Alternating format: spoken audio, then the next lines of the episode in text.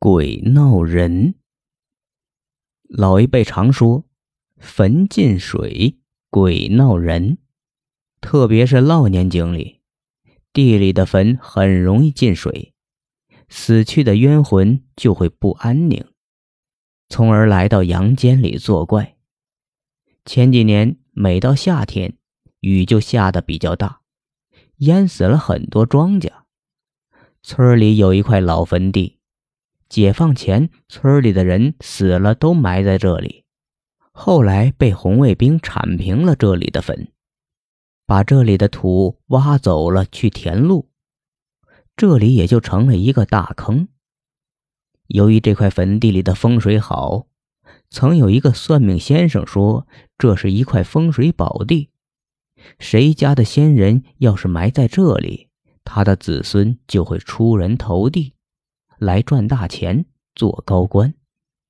过了一些年，村民们又把这里的大坑填平了，仍把死去的人埋在这里。只是这块老坟地成了一块洼地，里面长满了杂草和芦苇，一到下雨天就会积很深的水，甚至会淹没一些小坟头。由于这里的水很长时间不干枯。再加上附近的小河里水涨满时，就会冲过来一些鱼虾，于是经常会有小孩来这里摸鱼。有一个星期天的中午，有一帮小孩来这块老坟地里摸鱼。当时刚下过雨，这里的水比较深，孩子们只在水边眼睁睁地看着鱼儿在水里游，都不敢跳到水里捉。过了一会儿，有一个胆子大的孩子沉不住气了，一个猛子就扎进水里去摸鱼。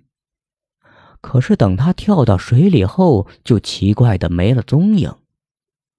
这一下子把水边上的那帮孩子吓得没了主意，有哭的，有喊的，乱作一团。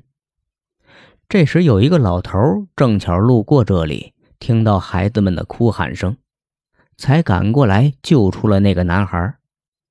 那个男孩被送进了医院后，一直昏迷不醒，过了好些天才醒过来，却一直又在说胡话：“我的房子进水了，我快被淹死了！阿牛，快来救我！阿牛！”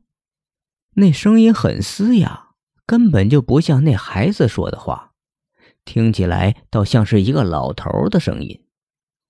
村里正巧有一个叫阿牛的人，阿牛的父亲死后就埋在这块老坟地里，于是大家都说是阿牛的父亲的坟进水了，他的鬼魂才会扑到这孩子身上来作怪。